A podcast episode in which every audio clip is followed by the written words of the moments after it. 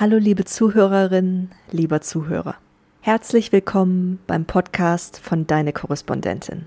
Mein Name ist Sarah Tekert und ich bin die Niederlande-Korrespondentin im Team. Heute wird es um gleich drei Länder gehen, wobei es eines davon schon gar nicht mehr gibt. Wir schauen nämlich heute auf Irland, die DDR und die Niederlande. Denn in allen drei Ländern ist in der Vergangenheit Frauen das gleiche Unrecht angetan worden. Ihnen wurden nämlich gegen ihren Willen ihre Babys und ihre Kinder weggenommen. Ich benutze hier in dieser Folge den Begriff Afstansmoeders.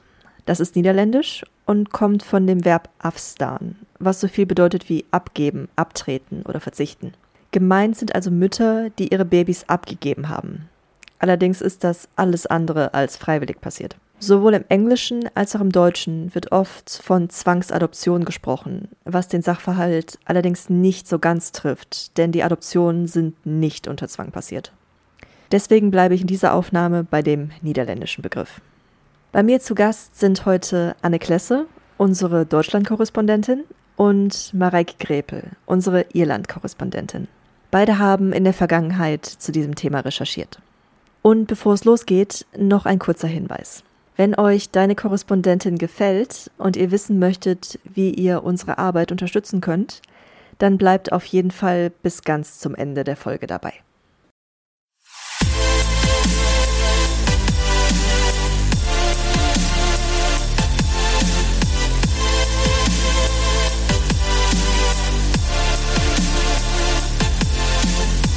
Hallo liebe Anne.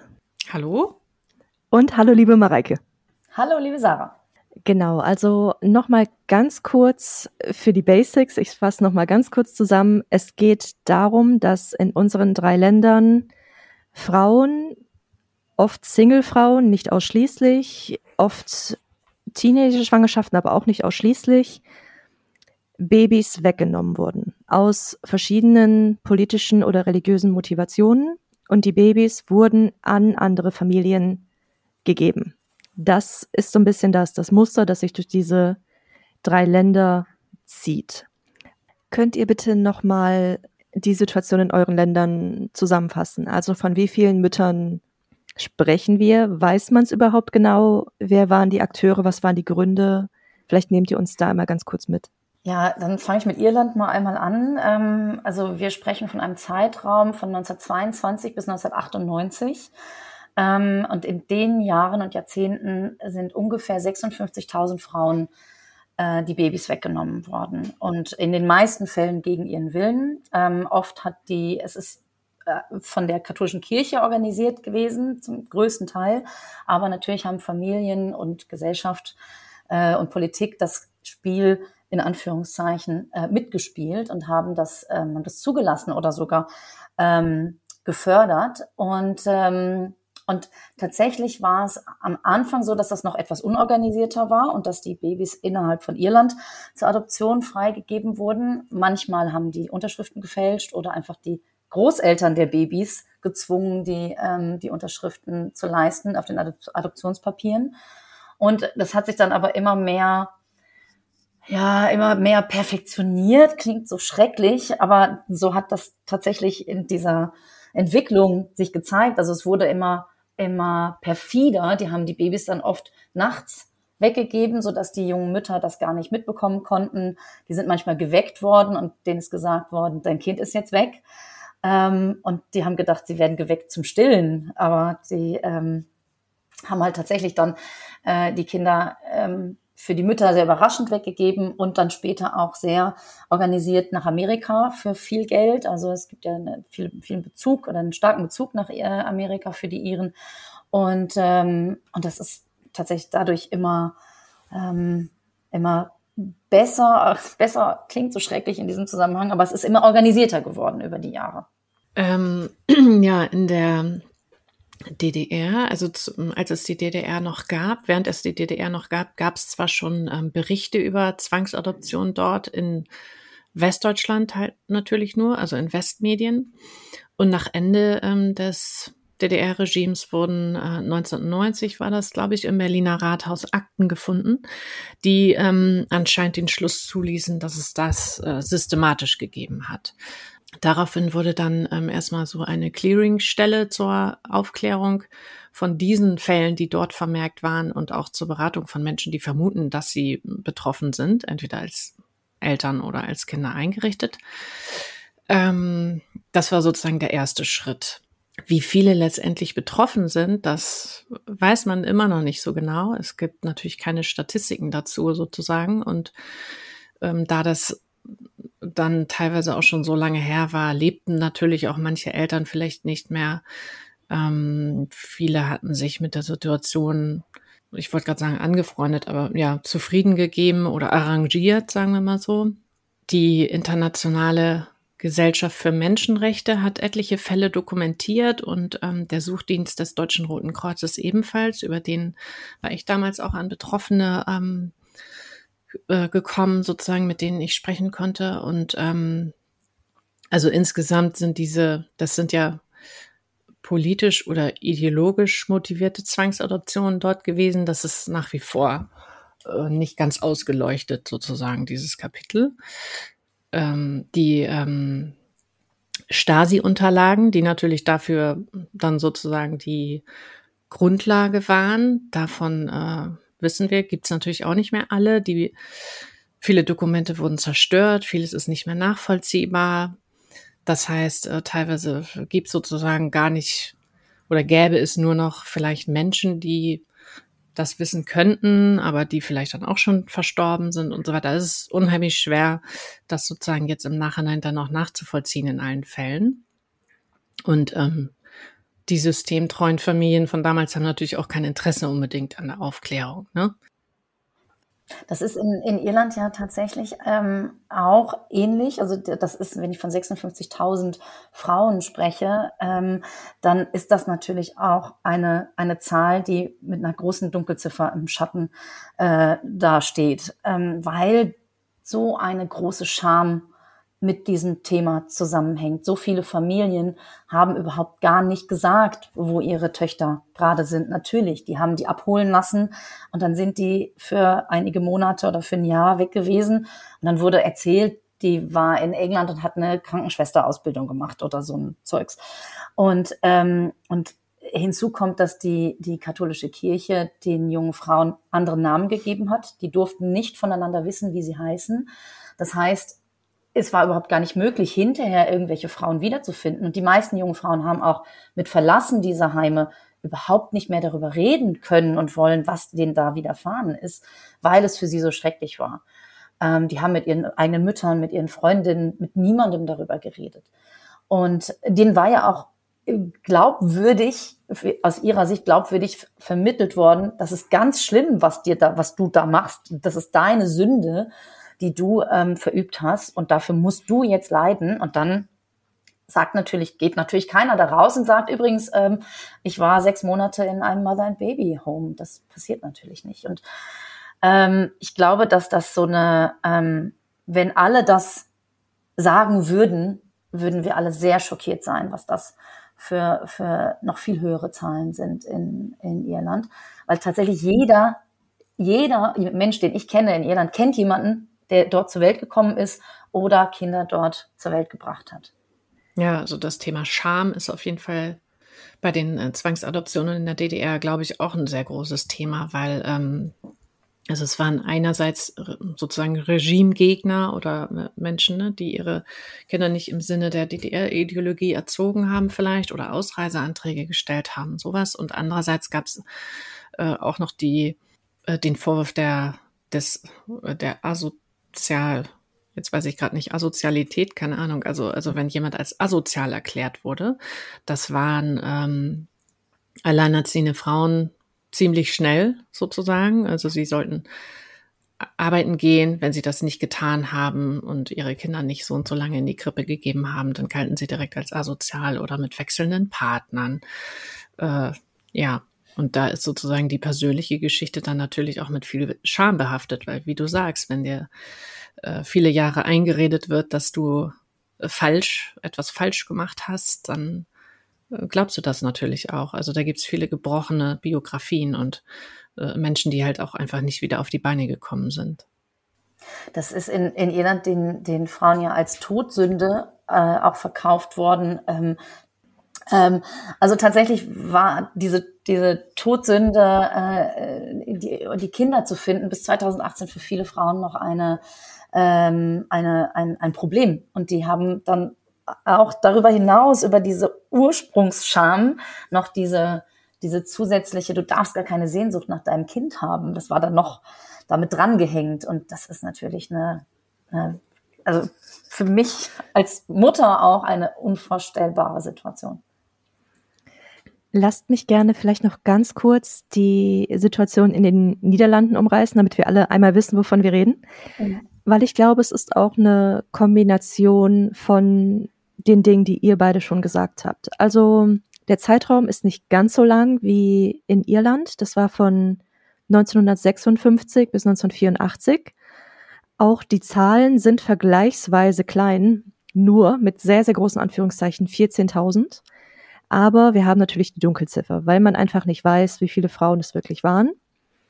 Weil am Ende es waren Teenager-Schwangerschaften, es waren unverheiratete Frauen und es war die Kirche, die involviert war. Aber klar, also Scham war ein, ein wichtiger Faktor. Viele Frauen haben bis heute nicht darüber gesprochen, weil sie auch wahrscheinlich so stark traumatisiert sind, dass sie vielleicht auch nicht mehr möchten oder können oder beides.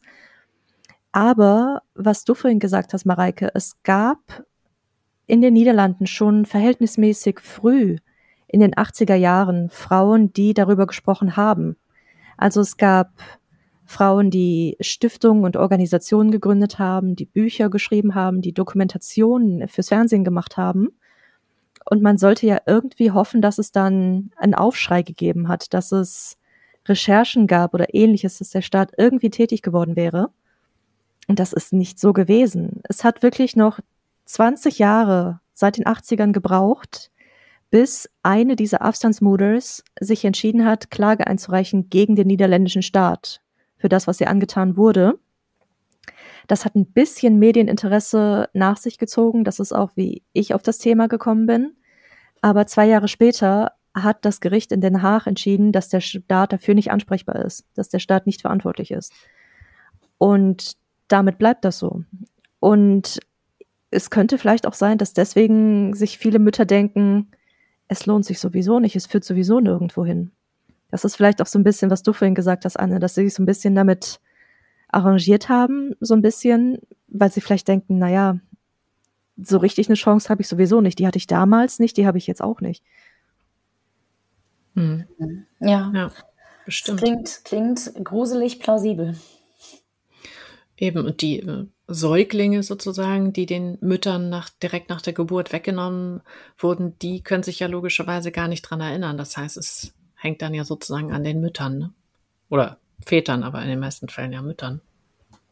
Ich habe allerdings mit einer Frau gesprochen, die in so einem äh, Mutter-Kind-Haus, also in so einem mm, Mutter-Kind-Heim zur Welt kam.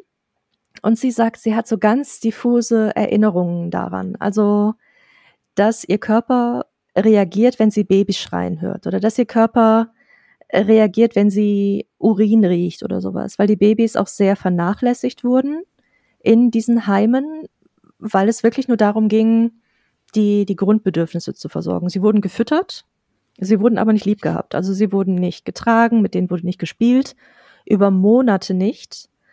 Und deswegen gibt es auch Untersuchungen, dass Kinder, die in diesen ähm, Mother-Baby-Homes geblieben sind, häufig unterentwickelte motorische Fähigkeiten haben, gerade so Feinmotorik, weil sie kein Spielzeug und sowas hatten.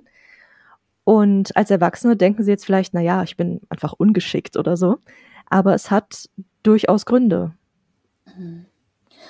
Ja, das ist äh, tatsächlich etwas, das in, da gibt es auch in Irland Parallelen. Ähm, also die Kinder, die nach Amerika zur Adoption gegeben wurden, äh, die haben schon eine gewisse Fürsorge äh, erfahren, aber vor allem Kinder, die nicht the perfect Irish Baby waren, die nicht proper waren, die nicht süß waren. Also Kinder mit äh, Behinderungen, Kinder, die ähm, zu dünn oder zu klein waren oder Mixed Race äh, Babys.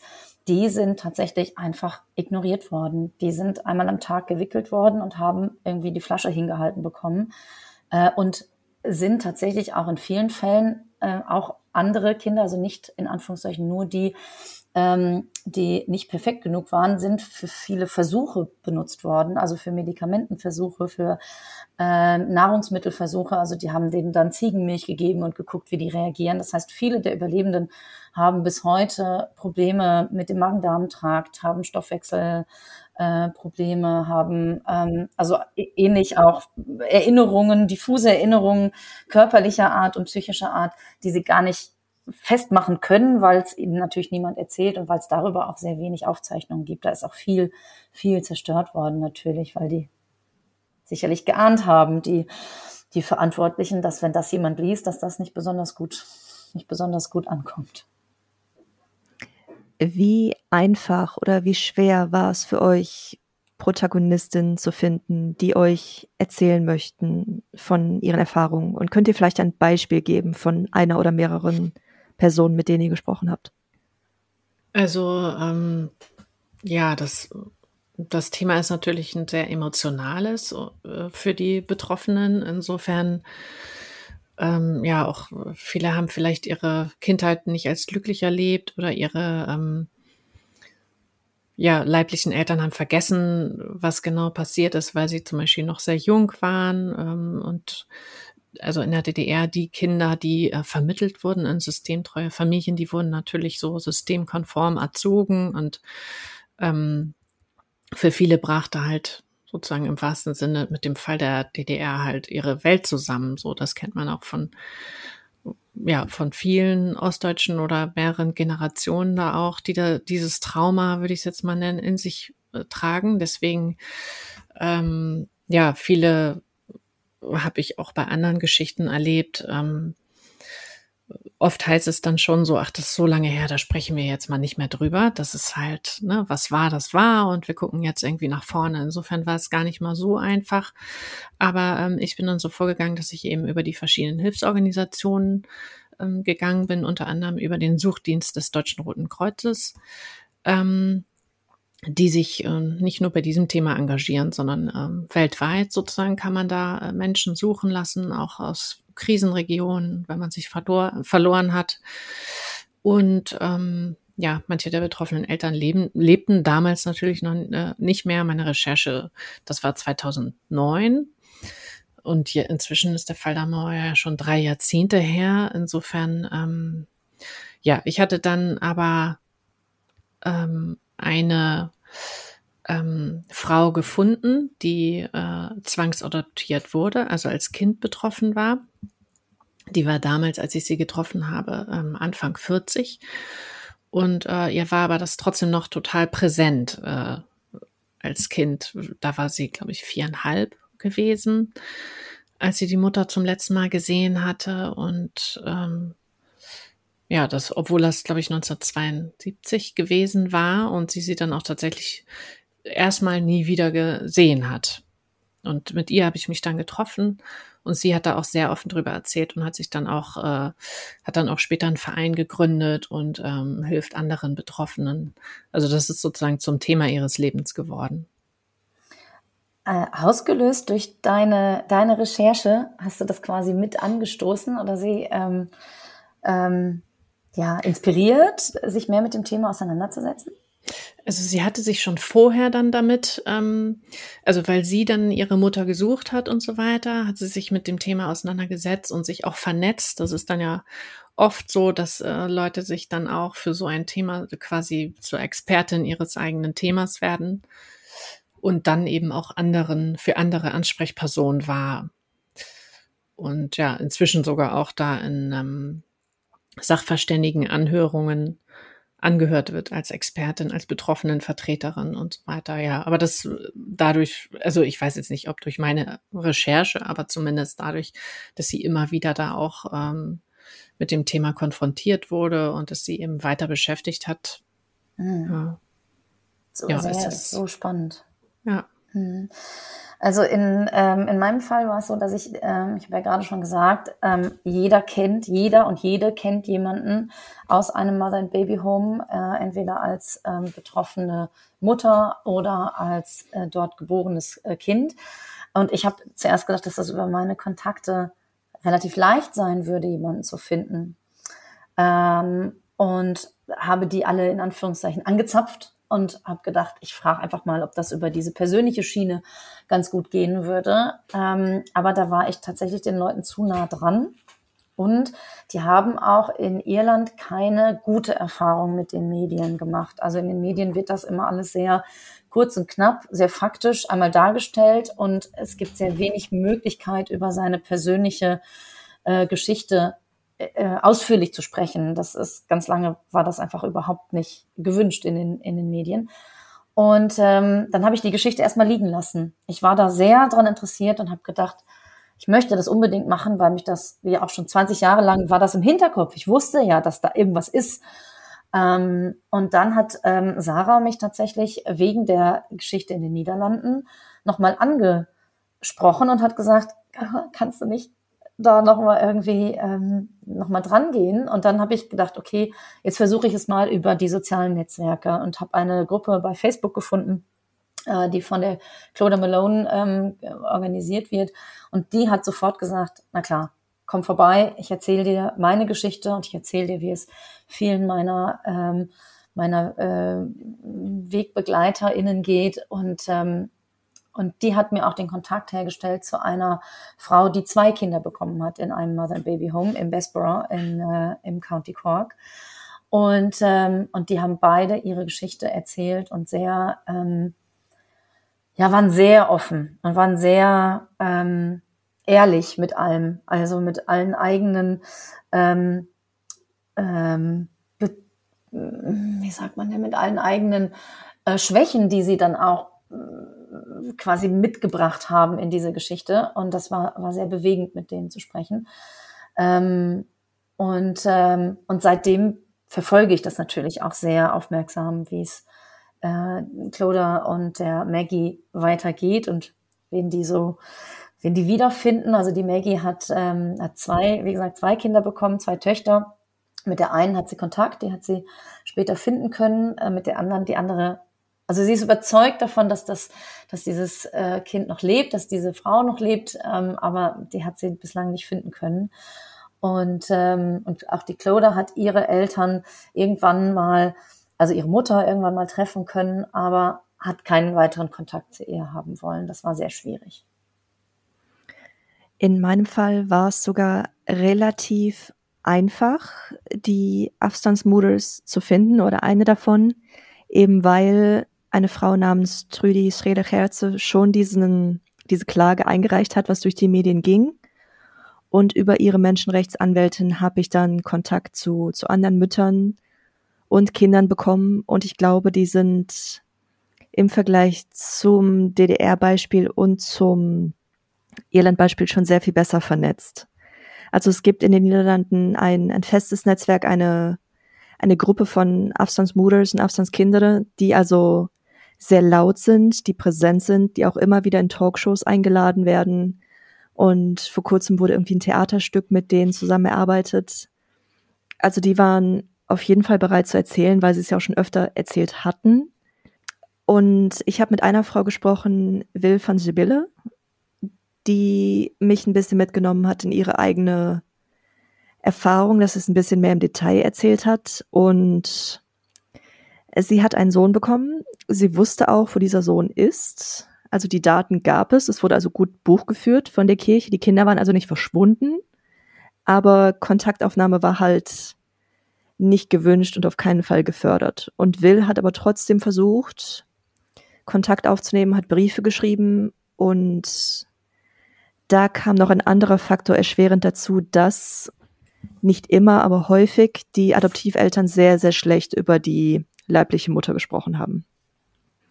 Ob sie es jetzt wirklich geglaubt haben, ob das der, der Zeitgeist damals war, das ist übrigens auch so ein, so ein Argument, was in den Niederlanden ständig kommt, dass das halt dann irgendwie so der Zeitgeist war. So ja, das war dann halt damals so, dass man einfach glaubte, Single Moms sind nicht in der Lage, sich um Kinder zu kümmern, dass, dass Frauen alleine das nicht schaffen.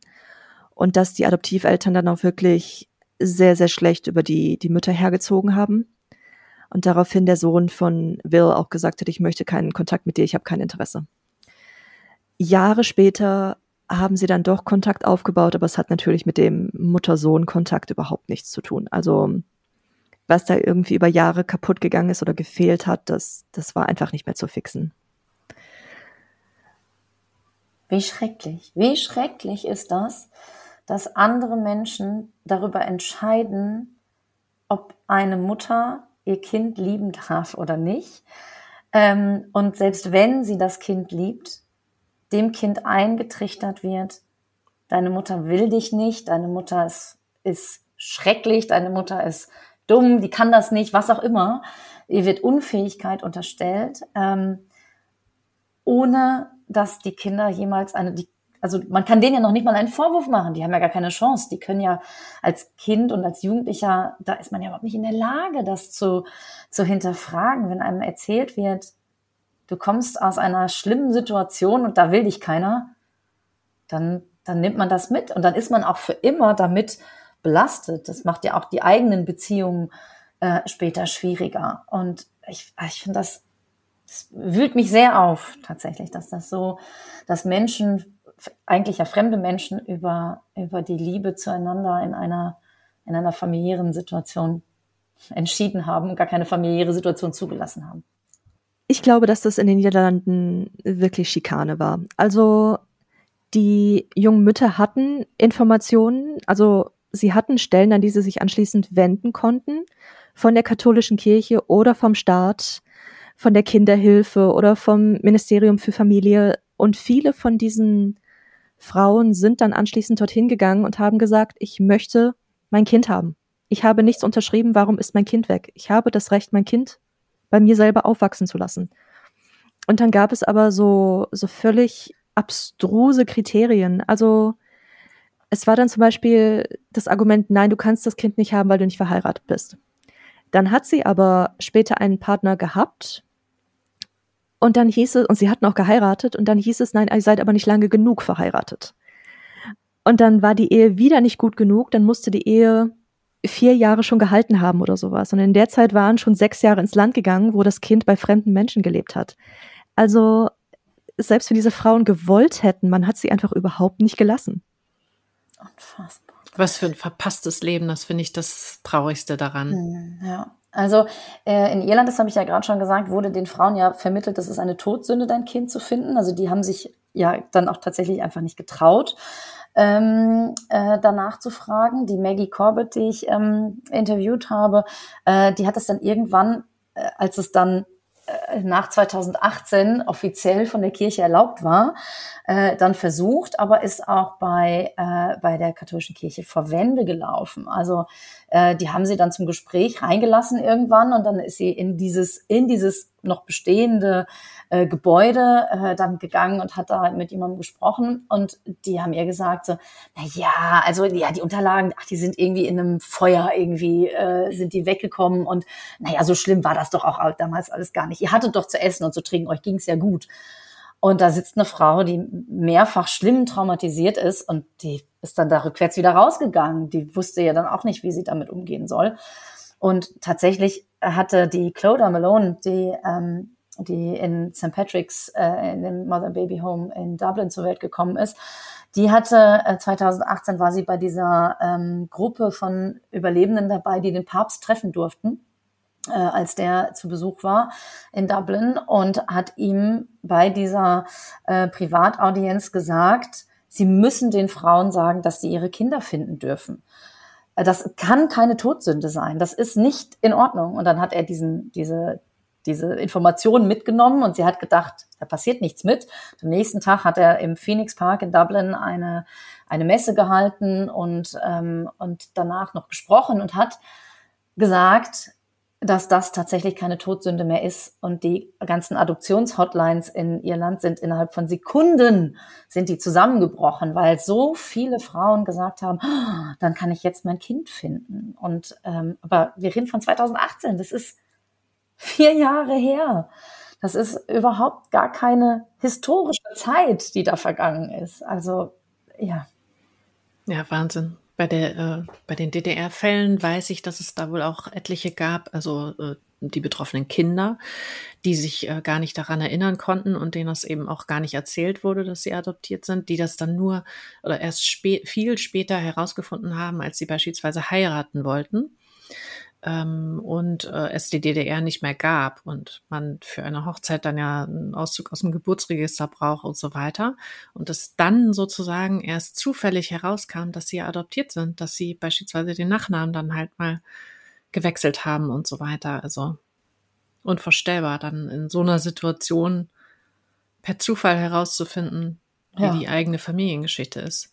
Und ruft man dann seine ja dann als bewusste Adoptiveltern ruft man die dann an und sagt, hört mal, warum habt ihr mir das nie gesagt? Und wie kann man als diese Adoptiveltern das dem, dem Kind einfach nie sagen? Weil das, das ist ja in der, in der Geschichte, ähm, ähm in den Untersuchungen der letzten Jahrzehnte ja immer wieder klar, dass Kinder das ja spüren und wissen, dass, dass sie da irgendwie nicht richtig hingehören und, und dass man das ja, ich glaube, man soll das sogar schon recht früh. Also psychologisch wird empfohlen, dass schon im Alter zwischen fünf und sechs oder sogar jünger, ähm, also wenn die so ein bisschen das kognitiv verarbeiten können, äh, da schon zu thematisieren, weil das eigentlich schon klar ist und dass das Gefühl, ich gehöre hier nicht richtig hin, aber keiner sagt mir warum, viel schlimmer ist, als dass ich bin adoptiert und hier sind jetzt Menschen, die gut auf mich aufpassen.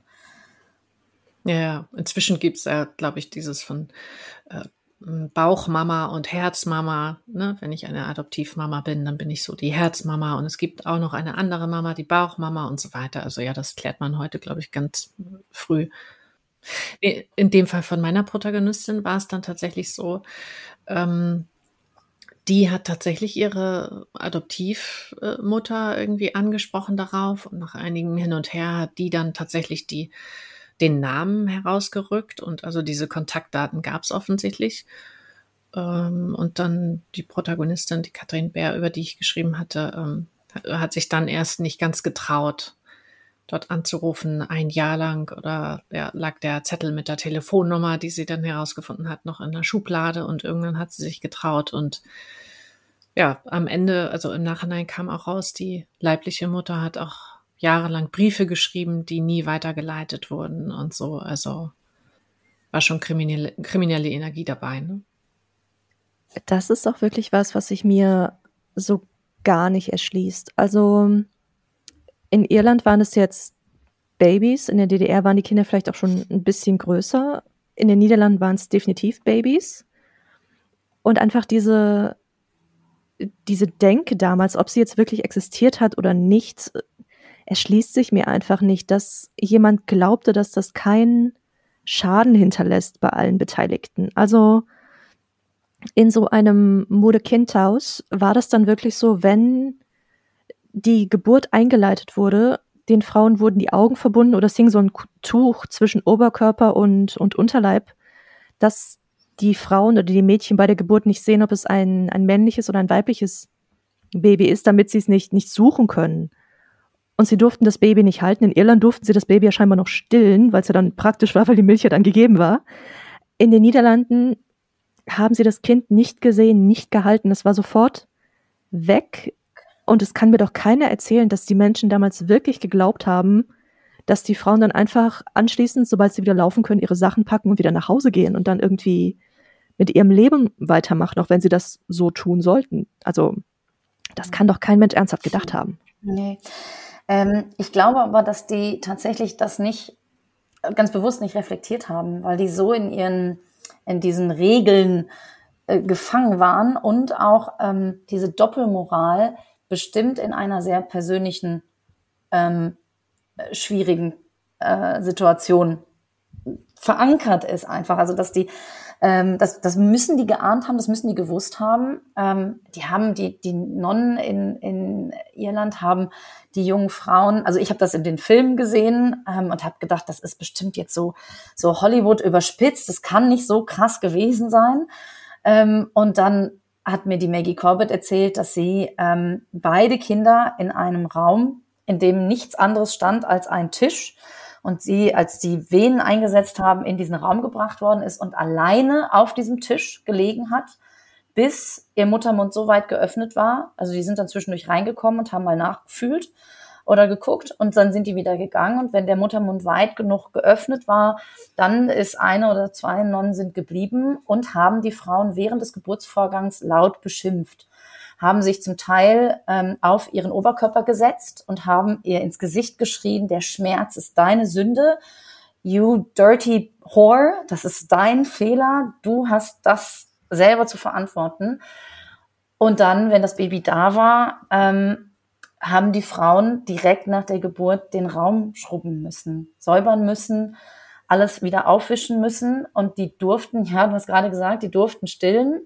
Das war aber in vielen Fällen aus pragmatischen Gründen, weil es einfach, die warme Milch ist schon da, man muss nichts mehr machen, man muss nichts vorbereiten, man muss sich nicht kümmern, aber ähm, das durften auch nicht alle und nur die, wo das wirklich unkompliziert funktioniert hat, sonst wurde das nicht zugelassen und das war so ein, wir bringen das Baby einmal andocken und die durften das Kind kaum angucken. Also denen ist ein Tuch über das Baby oft gelegt worden, dass die nicht runtergucken konnten, dass die nicht also die Anne, der Anne wird das jetzt sehr nahe gehen, vermutlich auch. Also ich habe, auch wenn ich das sage, ich habe eine Gänsehaut, weil das ein, das ist ein so vertrauter Moment, wenn, wenn das passiert, wenn man ein Kind selber, das eigene Kind hält. Ähm, und den ist dann, wenn das Kind fertig war und den Mund von der Brustwarze genommen hat, dann sofort ist das Kind weggenommen worden und dann wieder ähm, rausgebracht worden. Also eine richtige Bindung aufzubauen, ist kaum möglich gewesen. Und ähm, ja, das ist also diese, das, was du gerade gesagt hast, Sarah, dass das, dass die das doch gewusst haben müssen, was die den Menschen da antun. Ja, ich glaube, das haben die gewusst, ähm, aber verdrängt oder ganz bewusst einfach übersehen oder nicht sehen wollen, was da passiert. Ihr seid beide Moms. Wie war die Recherche für euch? Was hat das mit euch gemacht? Oh, ich fand es natürlich total bewegend, auch wenn du das jetzt auch nochmal erzählst, im Namen der Kirche auch noch, dass es, also, dass die DDR ein Unrechtsstaat war, hat man ja in Westdeutschland, habe ich schon als Kind sozusagen erzählt bekommen und äh, mit Beispielen belegt bekommen, mit ähm, Zeitzeugenberichten von Geflü Geflüchteten und so weiter.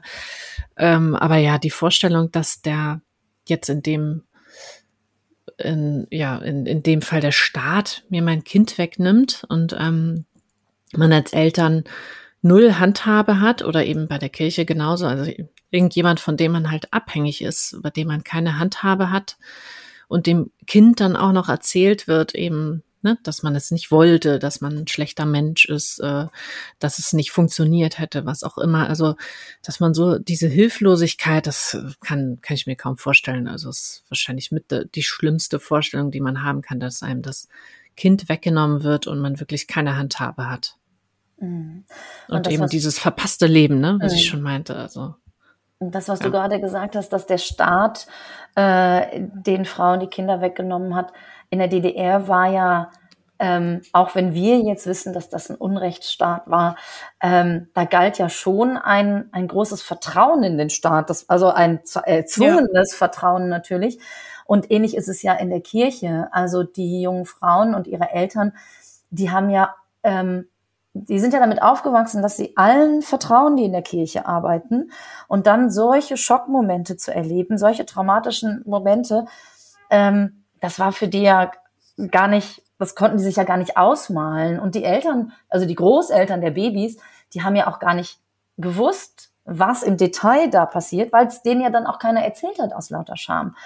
Und, ähm, und tatsächlich habe ich ähm, in vielen Geschichten, in vielen Artikeln, ähm, war ich schon oft bewegt und berührt, wenn mir jemand seine persönliche Geschichte erzählt und ich das aufschreiben darf.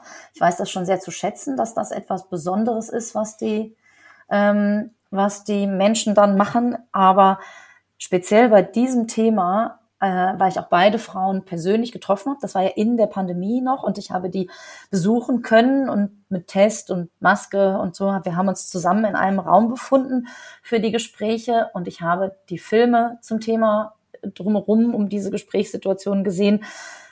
Und ich bin tatsächlich nach Hause gekommen und habe mich bei meinen Kindern, als die geschlafen haben, ans Bett gestellt und gedacht, was für ein Glück, dass ihr da seid. Was für ein Glück. Ähm, ich bin selber 1977 zur Welt gekommen, also genau in dem Jahr zwischen den beiden Töchtern, die die Maggie Corbett in Irland bekommen hat, äh, unehelich. Ich bin Tochter einer alleinerziehenden Mutter. Ähm, ich sage immer, ich wäre, würde lieber in Irland leben, aber wäre ich in Irland zur Welt gekommen 1977, wäre ich mit großer Wahrscheinlichkeit nicht bei meiner Mutter aufgewachsen und hätte meine Familie gar nicht kennengelernt. Und das bewegt mich sehr. Also das, ja, da hat man, muss man sehr schlucken, wenn man das, wenn man das so wahrnimmt. Mhm. Eine abschließende Frage. Was hat sich jetzt durch eure Arbeit ergeben, durch eure Recherchen? Hat sich im Land irgendwas entwickelt? Gibt es Untersuchungen? Gibt es Kompensationen? Wird den Abstandsmodus irgendwie geholfen? Ja, also in Deutschland ist ziemlich viel passiert. Wie gesagt, der Staat, der dafür verantwortlich war, den gibt es ja nicht mehr. Und die Aufarbeitung der gesamten DDR-Zeit dauert ja noch an, obwohl eben der Fall der Mauer jetzt mehr als drei Jahrzehnte her ist. Aber ähm, was in diesem, bei diesem Thema Zwangsadoption passiert ist, nur so als sozusagen äh, wichtigste Schritte würde ich jetzt mal sagen. Also 2017 ähm, gab es eine große Studie ähm, zur, also zur Dimension und ähm, zur wissenschaftlichen Nachprüfbarkeit politischer Motivation in DDR-Adoptionsverfahren, so hieß das. Ähm, das war eine Kooperation verschiedener Ministerien, also Bundesministerien und äh, Sonderbeauftragten, die dafür dann auch eingerichtet wurden. Ähm, dabei ging es speziell um ähm, Unterdrückungsmechanismen. Ja, die sozusagen über diesen strafrechtlichen Bereich ja auch ähm, dieser politischen Delikte irgendwie hinausgehen. Das war 2017 äh, startete das. 2018 hat sich zum Beispiel der ähm, Petitionsausschuss des Deutschen Bundestages mit dem Thema beschäftigt, also Zwangsadoption in der ehemaligen DDR. Und da gab es eine öffentliche Sachverständigenanhörung. Da wurde auch die Protagonistin von mir dann als Vertreterin der Betroffenen angehört und hat nochmal eben die Sicht der Betroffenen äh, dargelegt, ziemlich gut. Und ein Jahr später, 2019, ähm, wurde dann vom Bundestag noch eine weitere Aufarbeitung beschlossen. Das ist ja auch immer mit äh, finanziellen Mitteln logischerweise verbunden. Ähm, jetzt wurde dann eine zentrale Auskunfts- und Vermittlungsstelle sogar, was heißt sogar, wurde eingerichtet vom Bund. Also es wird da schon Verantwortung übernommen, habe ich den Eindruck. Ähm, es tut sich äh, was und der Ernst des Themas ist, denke ich, schon äh, insgesamt zumindest anerkannt. So. Äh, nichtsdestotrotz ist es für mich immer wieder erschreckend, wie langsam da die Mühlen malen. Ne? Wie gesagt, die DDR, also seit mehr als drei Jahrzehnten gibt's den Staat nicht mal mehr. Äh, bei so einem Thema drängt ja auch die Zeit, die Leute versterben, ähm, eben viele Unterlagen sind gar nicht mehr da. Ähm, vielleicht ist es auch so psychologisch, ich weiß es nicht, dass man irgendwann ab einem bestimmten Alter äh, das dann vielleicht auch gar nicht mehr wissen will und es ruhen lässt. Und also es ist sozusagen, ja, das finde ich ist schon auch traurig dann nochmal an diesem Thema, dass es äh, im Fall der DDR eben so lange her ist und jetzt eigentlich erst so richtig da rangegangen wird an das Thema von staatlicher Seite, vom Nachfolgestaat mhm. sozusagen. Ja, also dass die ähm, Überlebenden versterben, das ist natürlich in Irland auch schon lange der Fall. Ähm, KritikerInnen haben auch schon gesagt, hm, die haben mit dem Report so lange gewartet, um äh, tatsächlich davon ausgehen zu können, dass viele Menschen dann gar nicht mehr sich zu Wort melden können. Ähm, tatsächlich ist es ähnlich wie mit dem Abtreibungsreferendum ähm, und auch mit der gleichgeschlechtlichen Ehe in Irland, dass jetzt die Aufarbeitung im Staat ähm, in dem Land deswegen passiert, weil immer mehr Menschen gesagt haben, das ist meine Geschichte, ich, ich habe dazu etwas zu sagen und sich nicht alle einzeln alleine fühlen und denken, oh Gott, das ging nur mir so. Jetzt ist halt klar, es ging Zehntausenden von Frauen so und, äh, und deswegen hat dieser, dieser Bericht auch tatsächlich sehr stark eingeschlagen in, ähm, in Irland. Es gab jetzt auf meinen Text gab es nicht den, wie ich erwartet hätte, den Aufschrei, ähm, die, dass das auch in anderen Ländern bewusst wahrgenommen wird, was da in Irland passiert ist. Und das wird auch oft, glaube ich, als historisch so abgetan. Das ist ja schon lange vorbei. Dann, äh, das, jetzt passiert das nicht mehr, aber dass das natürlich noch immer Konsequenzen hat und es natürlich noch immer Leute gibt, die damit verbunden sind mit dieser Geschichte, ähm, das, äh, das vergessen manche Leute sicherlich. Ähm, es gibt jetzt gerade ganz aktuell, äh, vor wenigen Wochen ähm, gab es die, ähm, die äh, Bekanntgabe von Kompensationen. Es ist die er das erste Mal, dass den Opfern dieser Mother and Baby Homes ähm, angeboten wird, dass sie Geld bekommen sollen und dürfen für das, was sie durchgemacht haben. Also Maggie Corbett hat mir gesagt, die hat 40 Jahre lang, hat niemand gesagt, können wir dir helfen. Ähm, und das ist jetzt natürlich schon eine große Sache. Ähm, Überlebende sollen bis zu 65.000 Euro bekommen. Äh, das ist aber sehr gestaffelt. Also es liegt daran oder hängt daran, ob man dort gearbeitet hat, also zum Beispiel in diesen Wäschereien. Dann bekommt man zwischen 1.500 und 60.000 Euro, je nachdem, wie lange man dort kommerzielle Arbeit verrichtet hat. Ähm, es gibt ähm, natürlich mehr Geld für Leute, die länger in einer dieser Einrichtungen waren. Ähm, insgesamt nimmt der äh, irische Staat ungefähr 800 Millionen Euro in die Hand. Ähm, allerdings bekommen Kinder aus diesen Heimen nur dann Geld, wenn sie mehr als sechs Monate dort gelebt haben. Was extrem ironisch ist, weil ja viele in den ersten sechs Monaten weggegeben wurden. Und ähm, die Claude Malone führt diese ähm, die die Gruppe an, die da jetzt laute Forderungen stellt und sagt, jeder, der in diesem, äh, jede und jeder, der in diesem äh, in dieser Einrichtung zur Welt gekommen ist, muss eine Kompensation bekommen. Aber das ist jetzt alles gerade die Mühlen malen langsam, aber sie malen im Moment. Also das passiert jetzt gerade alles. Also in den Niederlanden malen sie leider nicht. Ähm, ich habe vorhin schon von der Klage erzählt gegen den niederländischen Staat, die abgewiesen wurde. Und so wie ich es sehe, die, die Afstandsmoeders und Afstandskinder in den Niederlanden sind seit 20, 30 Jahren damit beschäftigt, ihr Recht einzufordern und versuchen darum zu kämpfen, dass ihnen jemand zuhört und jemand irgendwie mal hinschaut, was da passiert ist. Es gab Kommissionen, es gab Untersuchungen, wo einfach jede Menge Dinge falsch gelaufen sind. Also da wurden Menschen auch noch zusätzlich traumatisiert, weil dann irgendwelche Leute von dieser Kommission völlig unerwartet bei den Menschen zu Hause anriefen und den Leuten sagten, so, wir haben gehört, sie sind in diesen Mother and Baby Homes geboren worden und die Leute wussten davon gar nichts. Also auch den, der, also der Datenschutz war eine totale Katastrophe bei diesen Untersuchungen. Aber ich fürchte fast, es ist eine Hinhaltetaktik, weil es sehr, sehr zermürbend ist für die Abstandsmoders, auch für die, die Kinder, die jetzt erwachsen sind. Und dadurch, dass die Klage abgewiesen wurde, ist es meiner Meinung nach ein klares Statement zu sagen, es war der Zeitgeist, deal with it, weil der Staat wird, wird nichts dran ändern. Also, und irgendwann fürchte ich, und ich sehe es auch, dass sehr viele von den Abstandsmoders aufgeben, weil sie irgendwann nicht mehr können. Also sie mussten das durchmachen, sie mussten Jahrzehnte für ihr Kind kämpfen, das hat nicht funktioniert. Und jetzt müssen sie für ihr Recht kämpfen, das funktioniert wieder nicht. Und wenn sie dann irgendwann sagen, so, mir reicht's jetzt, ich kann wirklich nicht mehr, dann hat diese Zermürbetaktik wahrscheinlich funktioniert. Hm. Wie schrecklich.